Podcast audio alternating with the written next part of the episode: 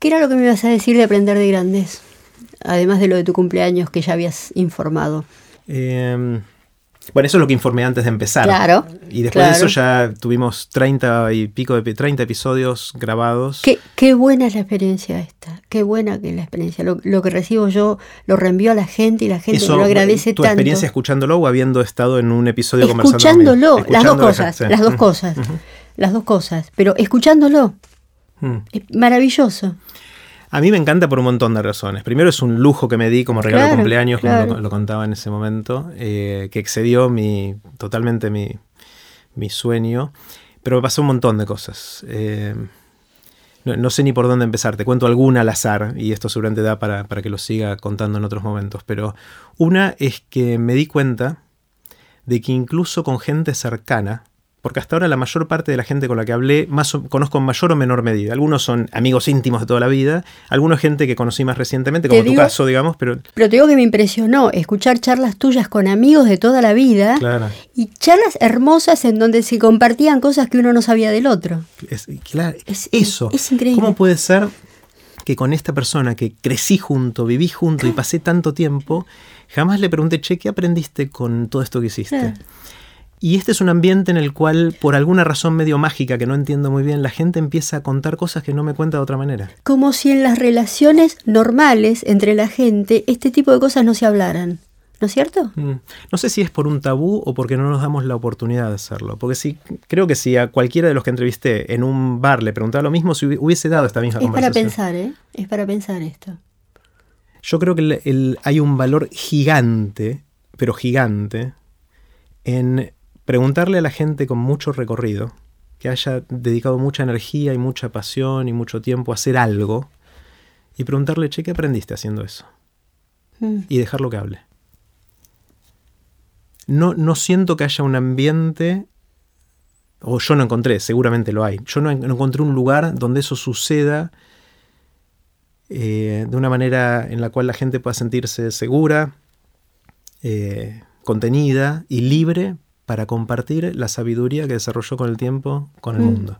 Mm. Y me parece que es tan valioso esa- ese conocimiento, esa información, y, y que la gente se muere todo el tiempo y se va con eso, que me encantaría, esto no es nada comparado con lo que se puede hacer. O sea, siento que hay una oportunidad de hacer cosas que hoy no estamos haciendo. Siento que el proyecto Aprendiz es eso, que es esto que, Sí, que sí, tan, sí. tan genial que vos liderás y que, venís haciendo y que contaste en, tu charla en TX la Plata, es en parte eso, es en mantener la- viva la voz de- del recuerdo y de la memoria y de poder seguir contagiándolo. Sí, pero además lo que vos, lo que vos te digo desde, desde mi lugar de oyente del podcast de Aprender de Grandes, eh, vos eh, ponés sobre la mesa esa cosa tan, eh, bueno, parece banal, parece chiquita, de alguien está escuchando a alguien y está interesado en lo que ese otro está diciendo. Como si en la vida diaria Mm. esto no sucediera.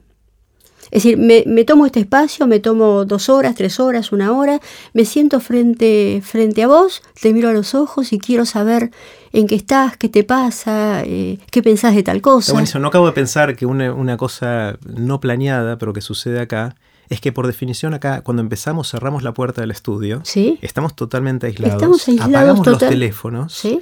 Y estamos 100% dedicados a la No conversación. pasa esto en la vida. No existe esto. No. Por más que vayas a un bar, siempre hay alguna distracción, algo En donde el objetivo es que hay uno que va a escuchar a otro. también. Pero ese es un objetivo, porque no es que los dos, uno escucha al otro, no. Hay uno cuya función es escuchar al otro. Es muy parecido a lo que pasa en la psicoterapia, ahora que lo pienso. Mm. Que debe Claro, ser ahí por se eso. apaga el teléfono, ¿no? es un lugar seguro, pero Eh, las no sesiones siempre, duran a 50 veces, minutos sí. nada más. No siempre, No, siempre, hay de todo. Pero por ahí es una de las razones por las que tanta gente acude a la psicoterapia. No para curarse de nada, sino para tener la oportunidad de que alguien escuche con atención Claro. y sin prejuicios Mm. y sin ningún sin ninguna agenda, sin ningún objetivo.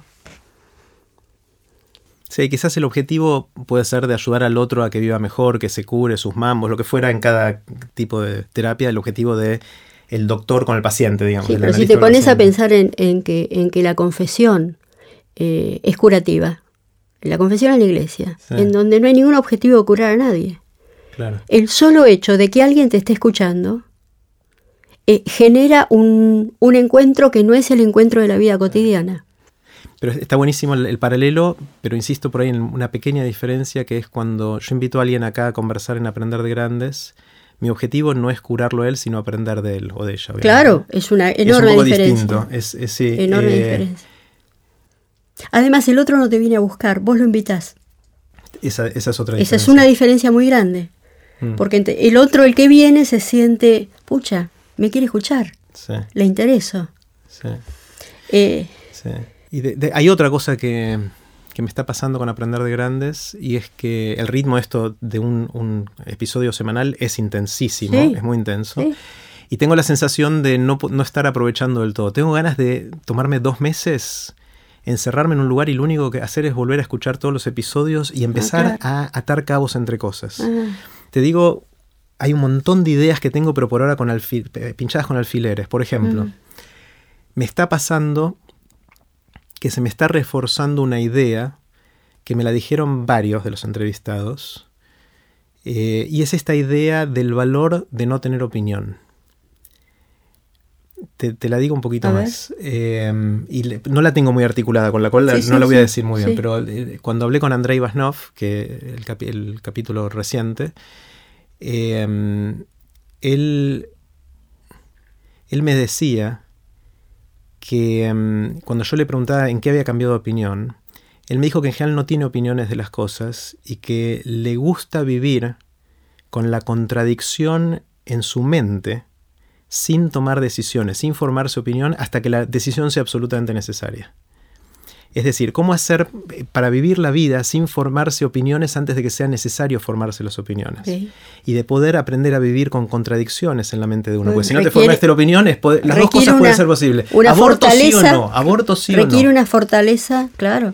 Es mucho Claro. más difícil, Sí. pero te enriquece más. O sea, el aborto sí o no, si vos tomás la decisión de aborto sí, aborto no, de manera casi dogmática, Sí. antes de que eso sea, que tengas que tomar una decisión al respecto, para Claro. vos o para otro, Claro, te cierra a pensar lo distinto cuando tengas que tomar esa decisión. claro. claro.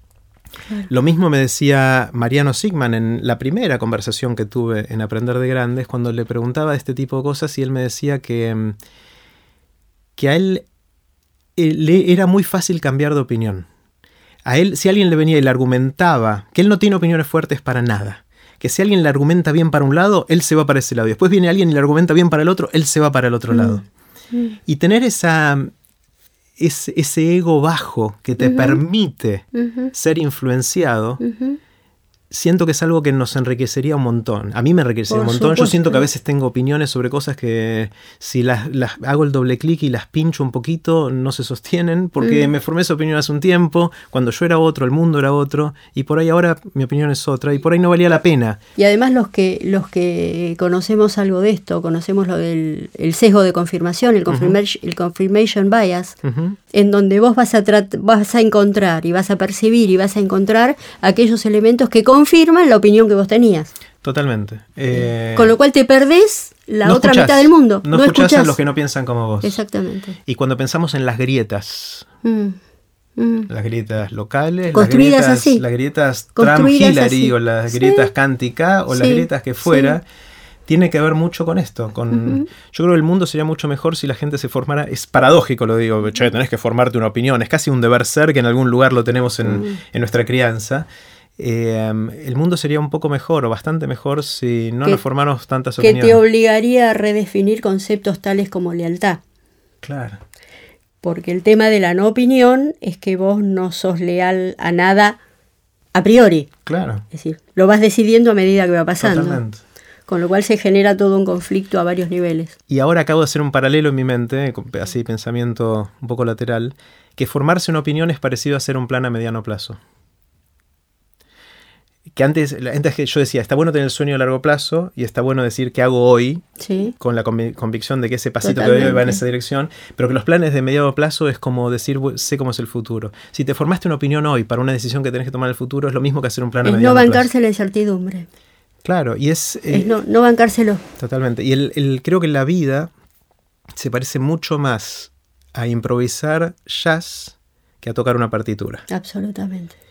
Eh, hay un libro que me encanta que se llama Free Play, que leí hace mucho, eh, que, justamente habla de esto, es un, músico y habla sobre la, improvisación en el jazz como metáfora de la vida.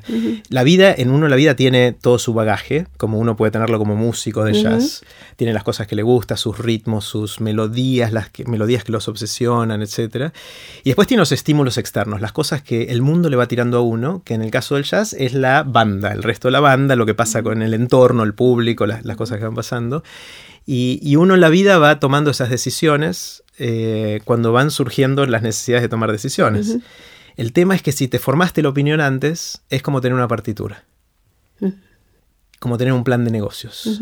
Y llegado ese momento vas a hacer lo que diga la partitura, lo que diga el plan de negocios, y por ahí esa no es la mejor decisión, porque esa opinión que tomaste a destiempo o a antetiempo, demasiado temprano, te está condicionando para hacer algo que quizás no es la mejor decisión en ese momento. Pero te salva de la incertidumbre. Claro, vivir más tranquilo. vivís con la ilusión de que tenés, bueno, voy por acá y acá estoy seguro, acá está bien. Sí, pero yo creo que te, te baja la incertidumbre por un sesgo educativo, cultural que tenemos, y es el sesgo de que esa incertidumbre nos pone mal.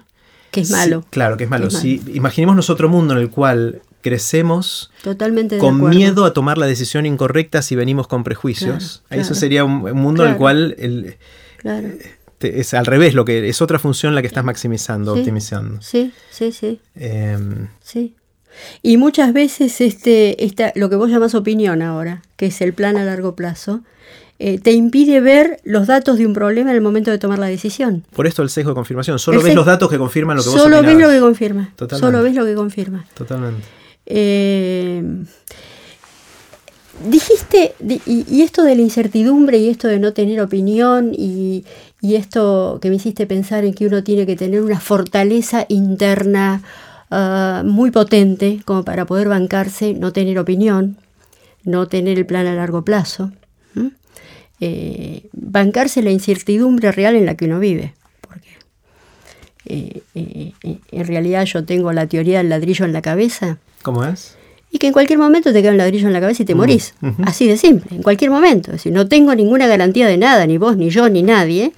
Y vivimos en la ilusión de que seremos eternos, de que podemos hacer planes, de que entonces esos planes nos dan seguridad. Yo me pregunto, Diana, si alguien nos está escuchando con los auriculares caminando por la calle, ¿cuántos levantaron la vista ahora para ver si no se les estaba cayendo un ladrillo en la cabeza? Bueno, esa es mi imagen, que voy caminando por la calle y me cae un ladrillo de un balcón, es la imagen que yo tengo. Eh, que son tantas, que tantas muertes que uno conoce, que son, eh, eh, que es cuando decís, pero ¿qué pasó si ayer hablé con él? Bueno, esta es la, ilusión de eternidad que tenemos todos. dijiste varias veces a lo largo de esta charla que no te lo esperabas, que te sorprendía, que no te imaginas lo de Chris Anderson, me acuerdo.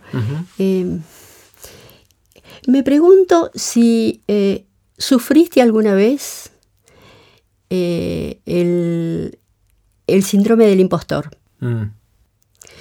Eh, para, quien no lo conoce, el síndrome del impostor está descrito eh, que lo sufren aquellas personas que han tenido éxitos, que han tenido logros, los académicos, artistas, los creadores, que sienten en su fuero interno que engañaron a todo el mundo, y que en algún momento se va a descubrir que son un fraude, que se va a descubrir que, bueno, que el emperador está desnudo.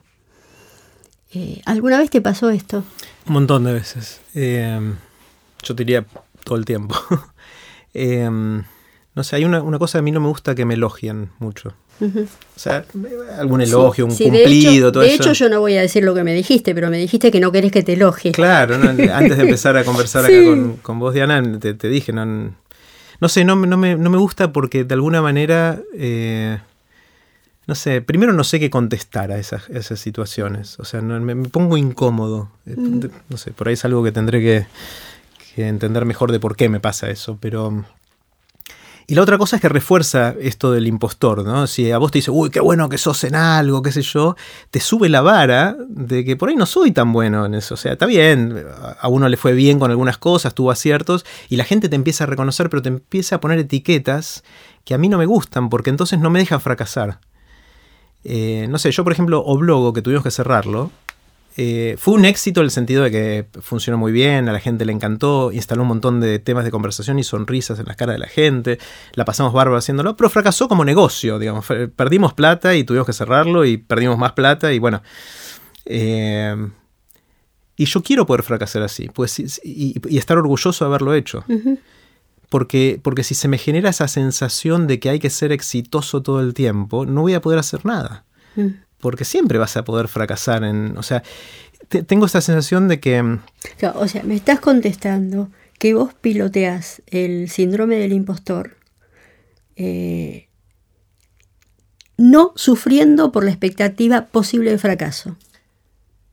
Eh, tratando de no sufrir, porque en algún lugar sufro. sí, obviamente sí. Me da miedo de que las cosas no funcionen y cuando luego vimos que ya no era viable económicamente, me dolió. no, obviamente me redolió. Y tuve que hacer el duelo, tuve que hacer el duelo de eso, o sea, como que no. No estuvo bueno que se terminara el mm, proyecto. Mm. Eh, pero haber podido terminarlo y sentirme orgulloso de haberlo hecho es lo que me deja seguir intentando hacer cosas nuevas. Si no, me paralizaría por el miedo de que eso suceda. Em, entonces, no, yo quiero hacer cosas que funcionen, que estén buenas, que disfrute haciéndolas, pero el, cumplido en sí, el, elogio no me, no me gusta. me lleva a lugares que no, no, me ponen cómodo. O sea, lo que te hace vivir la, la, la sensación desagradable de la impostura es el elogio. Esa es una. Eh, otra que me acuerdo mucho cuando llegué a, a MIT a hacer mi doctorado, nos hacían la estaba la semana de orientación, se llamaba. Cuando llegabas tenías la semana de orientación donde te explicaban, te mostraban el, campus de, de, MIT, te contaban cómo funcionaban las cosas. Y recuerdo que éramos varios nuevos que llegamos a, hacer posgrados o inclusive chicos que venían a hacer su, carrera de grado.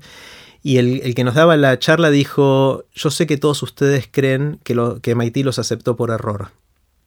Eso dijo. Claro. O sea, parece que es algo muy, muy común. Muy común de, la gente que cuando por ahí llega a algún lugar que muy soñado, muy, deseado, y todo eso, donde todos tienen ese fantasma de y que se van a dar cuenta, se van a dar cuenta de que yo no soy tan bueno. Eh, sí, sí. Yo sí, o sea, yo siento que soy bueno en algunas cosas y soy terrible en otras. O sea, yo no, tampoco me gusta la falsa modestia, no, no quiero decir. ¿En qué sos terrible? Uf, eh, todos, todos te conocemos la parte que sos bueno. a ver, contanos en qué sos terrible, para no buscarte ahí. No, soy, soy, soy malo en a veces conectar con, ciertas emociones eh, y poder hacerlas conscientes. Soy malo en, en ver cuando me estoy alienando. Cuando me meto mucho, mucho en algo, puedo alienarme y como que el mundo pasa a estar en otro lado. Y eso a veces puede resentir relaciones, puede, puede hacer difícil eso. O sea, te sumergís mucho en algo y... Sí, de hecho Marce, mi esposa, es mi cable a tierra en eso. O sea, ella es la que me, me baja el un estaca. Es mi estaca, en, eso. Eh, yo soy el barrilete y ella es la estaca. Pero un barrilete raro, un barrilete que le gusta irse a lugares raros y, y escondidos. Y, eh, y ella me, baja de un ondazo enseguida, o sea, me pone los mm. pies sobre la tierra y sin eso mm. ya me hubiese ido a la mierda un montón de veces. Mm. En el sentido de alienarme mal, de enfrascarme tanto en algo que pierdo noción de la realidad. Em, no soy bueno en hacer una sola cosa a la vez. Em, esto que hacemos ahora de estar 100% dedicado a esta Lo conversación, de focalizar y no, puedo hacerlo durante tanto tiempo.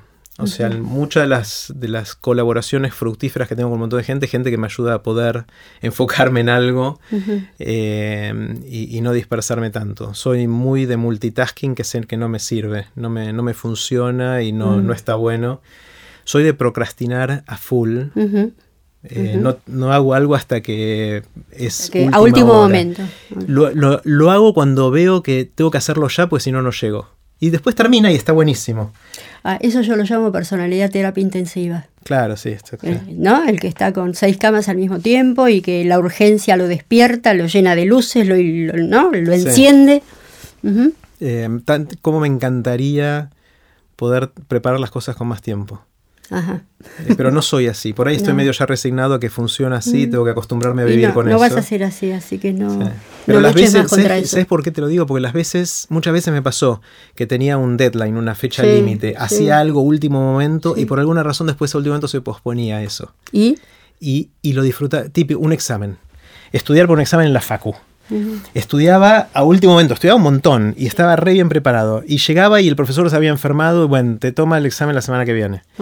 Y esa semana decantaba lo que había estudiado y, Y casi, y no le dedicaba mucho tiempo esa semana. Por ahí repasaba un poquito y nada más. Y llegaba con, con otro, con otro nivel de conceptualización, de entendimiento, de perspectiva de lo que iba a hablar. Y me iba mejor. Entonces tengo la prueba de que poder hacer- autoimponerse deadlines, fechas límites más tempranas de las reales. haces? ¿Lo haces? No, Ah, no, no lo lo sé. no me puedo engañar a mí mismo. No, claro, claro.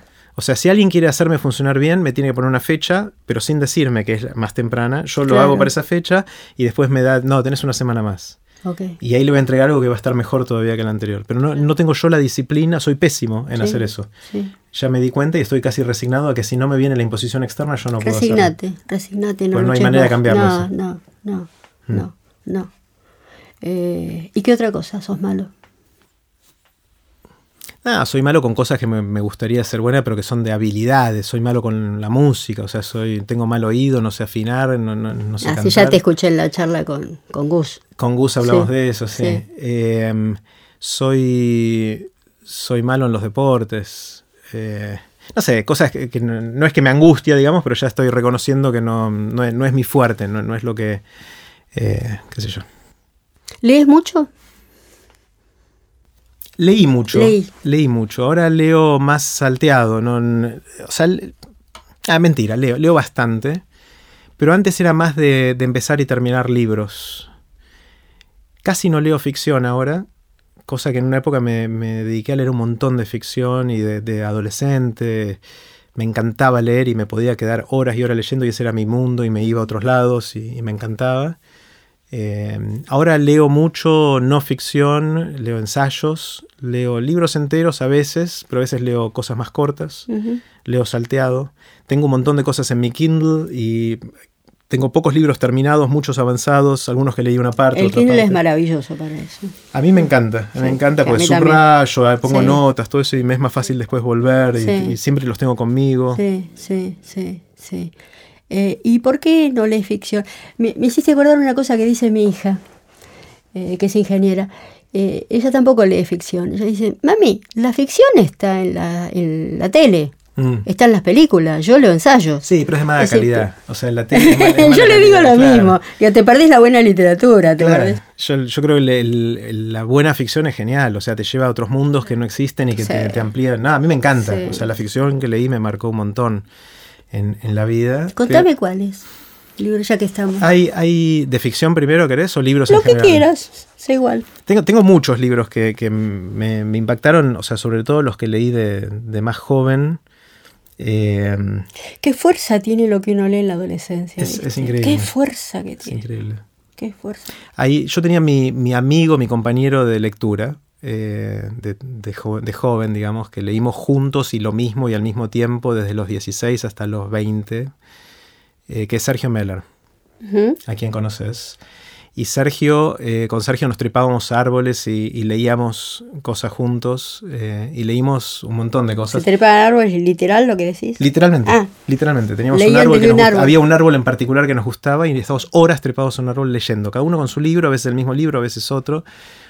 Eh, y de hecho nos Me hicimos. acordar al dibujito de Kindle del nene sentado debajo del árbol. Ah, mirá, no, lo había relacionado. Yo estaba Sí. trepado al árbol, no Pues estaba sí, en sí, la ya sombra. sé, sí, sí. Sí. Eh, y con Sergio nos empezamos a ser amigos porque nos, nos encontramos a los 15 años más o menos en un club y, y en una de las primeras conversaciones sur- surgió que nos gustaba leer y, los dos habíamos leído El fin de la infancia, que es un libro de, De ciencia, ciencia ficción, de, de Clark, que me partió Es la uno de cabeza. mis favoritos. Sí, sí, genial. Genial ese libro. Eh, el fin de la infancia fue el que nos juntó con Sergio y después juntos leímos El fin de la eternidad, que es de Asimov. ¿Te acordás? El Y que para mí el fin de la eternidad es, es mi, mi lo leí cuatro o cinco veces, o sea, di charlas sobre Wow. ese libro, es un ¿Ah, libro que sí? me- Sí, de hecho lo mencioné en algún episodio eh, de, Aprender de Grandes. Ah, eh, me lo perdí ese. En el que hablo de las secuoyas y de los viajes en el tiempo y ah, esas cosas. No, lo escuché. ¿Con quién era? Yo solo, hablando del micrófono. Es uno de los episodios tempranos. Tenés que leer, tenés que escucharlo. No, no lo escuché. Después te paso el link. Sí. si no, en aprenderdegrandes.com. Sí, Pero bueno, el, fin de la eternidad me hizo soñar con los viajes en el tiempo y gran parte de estos sueños de chiquito que tenía, De, las paradojas de los viajes en el tiempo y de, qué podría pasar si uno pudiera viajar en el tiempo, fueron eh, de alguna manera resultados de, haber leído eso. Después seguí con Asimov, leí mucho Asimov, me encantó la trilogía de la Fundación, que es, es uno de los clásicos de, Asimov. Eh, en el cual él habla de la psicohistoria, que es esta posibilidad de pensar a la civilización y a los seres humanos eh, parecido a la termodinámica. Si uno piensa a un gas como partículas chiquititas, es muy difícil de saber qué está haciendo cada partícula en cada momento, prácticamente imposible.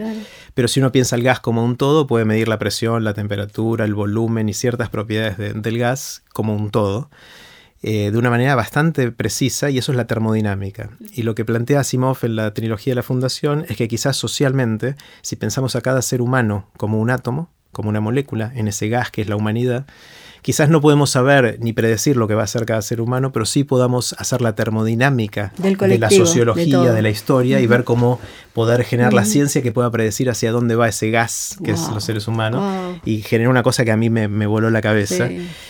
Eh, después está la, ciencia ficción más, más poética de Ray Bradbury y de algunos más. El hombre ilustrado como colección de cuentos me, voló la cabeza y hay algunos como la Pradera y otros más de, de, ese libro que me sigue envolviendo la mente. No, no, lo, no lo volví a leer hace un montón, pero, pero los tengo muy grabados a fuego en, mi mente. poco ¿resistirá el paso del tiempo? Buena pregunta. A veces me da miedo releer. Yo creo que la pradera hay que. es más, voy a volver hoy acaso y lo leo de nuevo porque es, es el, antecedente más claro de la realidad virtual y de cómo nos vamos a meter en otros mundos. Eh, que me, ahora que lo. Ya hoy llego y leo de nuevo la pradera. Qué loco eh, lo que estos tipos imaginaron y pensaron, qué loco. Para mí es increíble. ¿Qué más? Eso, eso es en, ciencia ficción. Después leí eh, en, ficción, pero no de ciencia ficción, leí mucho a Hermann Hesse en esa época con Sergio. Y ahí me pegaron dos libros en particular de Hermann sí, lo que me impresiona es que tenemos edades tan diferentes, somos de generaciones diferentes y me estás hablando de los mismos libros que leí en mi adolescencia. Demián, Siddhartha, ¿te acuerdas de esos libros? Bueno, el Siddhartha es, fue el libro de cabecera mío durante mucho tiempo. El Siddhartha lo leí cuatro o cinco veces. Eh, Lobo Estepario. Sí, o sea, con Sergio siempre teníamos la discusión quién era Siddhartha y quién era Govinda. Govinda es el amigo de Siddhartha. Eh, y en, nuestra relación hacíamos el paralelo de todo eso. Eh, el lobo estepario también, pero más que el lobo estepario me pegó Narciso y Golmundo, que no es uno de los tan, no es, no es, de los tan populares como Demiano, el lobo estepario. Narciso y Golmundo me pegó un montón también, y lo leímos junto con Sergio, por distintas razones me, pegó mucho. Em, después leí el, en ciencia, libros de más que me acercaron a la ciencia y que me marcaron a fuego mucho. Obviamente, eh, Sagan, todo, Cosmos, la serie en la tele y, después el libro me marcó mucho, pero más que eso, más que el libro Cosmos, otro que escribió que se llama La Conexión Cósmica. Eh, de Carl Sagan, que es un libro que tengo al día de hoy, está en la casa de mis viejos todavía y está subrayado y, comentado al margen eh, de lo que casi lo estudié, era un libro que mm. lo, estudié en profundidad. Me voló la cabeza los tres tomos de física de Richard Feynman. Richard Feynman es para mí el ídolo máximo en la física. ¿Por qué? Eh, ¿Por qué te voló la cabeza? Porque es un tipo que primero es brillante, fue brillante, ya falleció. Eh, y brillante por la contribución que hizo a la, física, en un tema muy específico, después ganó, el premio Nobel. Pero es un tipo que amó la vida y se la devoró de una manera muy particular. Eh, que yo, que yo admiro. es un tipo que tocaba música, que dibujaba, que se, escapaba de lugares para tener otras vidas y hacer otras cosas. Que un año dijo, me cansé, me voy un año a Río de Janeiro, viví un año en Copacabana y sin que nadie supiera, terminó de director de percusión de una escuela de samba. Eh, y, y tiene la capacidad de contar conceptos muy complejos de la física o de la ciencia en general que no le vi a prácticamente nadie más quizás con algunas excepciones como Carl Sagan y algunos otros, pero, pero mm, Richard Feynman eh, en esos tres libros que son bodoques muy gordos, eh, que es un, son libros de física, libros casi de texto, pero contados con una pluma y con una palabra eh, que a mí me, me, hizo enamorar de lo que yo estaba haciendo. O sea, confirmó mi enamoramiento y lo hizo perdurar en el tiempo. Eh, y eran son libros que yo tengo una edición bilingüe que están escritos en, los, en idioma en castellano y en inglés. Y mucho de lo que aprendí de inglés lo aprendí leyendo, leyendo, yendo de un lado y el otro de, de, ese libro. Lo sigo teniendo y son, son perlitas. Y el otro que me marcó mucho en, la ciencia es El gen egoísta de Richard Dawkins, que es un libro de hace 35 años. Ese lo tengo en Kindle, si querés te lo mando. ah, lo tengo impreso y todo ah, subrayado, ah, todo eso ese, Ese lo, leí en Kindle. Ese lo leí hace un tiempo impreso. Lo leí hace relativamente poco, mucho después que haber leído estas otras cosas, y me hizo eh, entender y encontrar fascinación por el mundo de los seres vivos, que en el mundo de la física no es lo que uno estudia, eh, pero me hizo enamorar de la biología, de la evolución de los seres vivos de una manera increíble y, todas las analogías que le hace también con la sociedad y la cultura. Eh, pasar de los genes de los seres vivos a los memes de la cultura es una cosa que acuñó él y que, eh, que lo explica en ese libro que me, encantó. Eh, ese es un libro que compartimos mucho con Santi Bilinkis porque los dos nos, fascina, nos fascina todo eso. yo creo que esos son, hay un montón de libros más, o sea, lo, que leí en, su momento de Vargas Llosa o de, de, de García Márquez. Las cosas que leí de Borges me impactaron mucho. No soy un experto en Borges, no entiendo a Borges, pero las cosas que leí y que pude entrarle me impactaron muchísimo. Eh, o sea, me encanta leer, leo un montón. Eh, hay un, libro que me impactó más recientemente que se llama La hipótesis de la felicidad, que escribió un, tipo que se llama Jonathan Haidt, que es alguien de mi edad más o menos, eh, y que es un libro genial porque lo que hace es hacer un paralelo entre lo que sabemos hoy de la psicología positiva respecto a qué nos da bienestar subjetivo, qué nos hace felices. ¿No es el que tiene una charla con Chris Anderson? Sí, ahora, de hace poquito. ¿Hace poquito? Sí, pero de otro tema. de otro tema, de otro, pero es ese. Es, el, es el, la misma persona. dónde me sonaba. Es la misma persona. Eh, este es un libro de hace 7, 8 años, eh, que lo leí en mi sabático, por ahí 10 años tiene el libro. Eh, en el cual él lo que hace es eh, toma lo que sabemos de la psicología positiva, es decir, qué nos hace felices, qué nos da bienestar subjetivo, y lo compara con las todas las filosofías y sabidurías milenarias de las distintas religiones, tradiciones, etc. Y ve cuáles de las cosas que están en los libros sagrados, en el Corán, en la Biblia, en cada una de esas cosas, eh, y, lo, y cuáles de esas están confirmadas ahora por la ciencia y cuáles no. Y me ah, pareció fascinante, me pareció, me pareció un libro fascinante que a mí me hizo ver eh, mi propia felicidad, mi propio bienestar subjetivo de una manera mm. muy distinta. leí un montón a lo largo de la vida. Estos son algunos de los libros que me impactaron, pero seguramente hay muchos más que ahora me estoy olvidando. Recién mencionaste a Santi Bilinkis y me faltaba ese. Es decir, ¿cómo fue esta, cómo se gestó esta idea de lo que hacen en, la, radio, que es tan lindo con Santi, que investiga, que, hacen todo un trabajo impresionante? Esta es la, columna que hacemos con Santi en Basta de Todo, que junto a Matías Martín, a Cabito y a Diego Ripoll. Em, y esto fue divertido porque fue una cosa que no buscamos, pero surgió. En el 2011 hicimos un evento de TX Río de la Plata para jóvenes, un evento que la audiencia eran chicos de 16 a 21 años, y le pedimos a Matías Martín si podía ser el conductor de ese evento. Lo invitamos a que, a que venga a ser el conductor y, se copó y hizo un laburo espectacular eh, en ese evento. Y. Y en la preparación para ese evento, me acuerdo que, nos habían invitado, por un lado a Santi, por otro lado a mí, fuimos separados a la radio, estuvimos charlando con ellos de lo que hacíamos, distintas cosas, y pegamos onda, pegamos onda con, con ellos y también con, con, Juan, con Guati, con, con Tommy, que son los productores del programa. Y después del evento nos dijeron, che, eh, nos invitó Matías a tomar un café, a Santi y a mí, y, nos dijo, che, ¿no querrían hacer una columna, tener un espacio fijo? Eh, y con Santi dijimos, obvio, buenísimo. O sea, cualquiera de estas cosas que vienen y que surgen oportunidades, no tenemos ni idea qué íbamos a hacer. Y, surgió esta columna que ya van cinco años, estamos terminando el cinco año, el quinto año, el cinco años, ya no puedo hablar, el quinto año de la han investigado cosas insólitas, cosas re divertidas. te digo, fue como hacer un posgrado en tantos temas en este año. Lo que hacemos en, cada, en, cada episodio, en cada episodio, cada columna, es eh, elegir un tema eh, al principio eran temas que, de los cuales sabíamos algo más o ya habíamos leído algo, pero con el tiempo fueron temas en los cuales queríamos saber, pero de los cuales no sabíamos nada. Y le dedicamos un par de semanas. esto se ve que investigan como locos. no, es una cantidad de laburo infernal. eh, elegimos un tema y, durante dos semanas leemos, vemos charlas TED o hablamos con amigos que saben más del tema. Y, vamos como curiosos, vamos a la columna no como expertos en ese tema, sino curiosos que mira lo que aprendimos y mira las mm, cosas copadas que hay y las preguntas que nos surgen.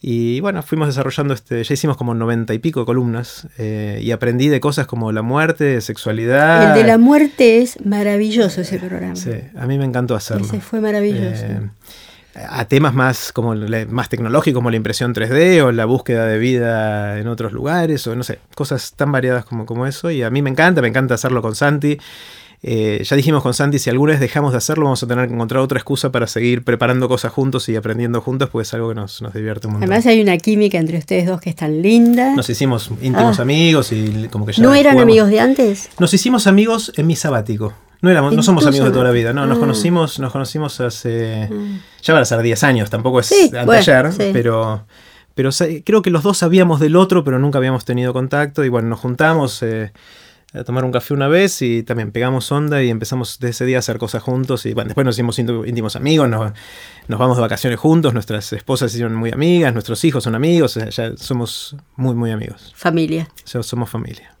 ¿Hacemos el bombardeo de preguntas? Dale, bombardeamos. Hacemos el bombardeo de preguntas. Acá terminó esta parte de la charla. Pueden ver los links relevantes de esta conversación en aprenderdegrandes.com barra Jerry. No se pierdan las partes que siguen.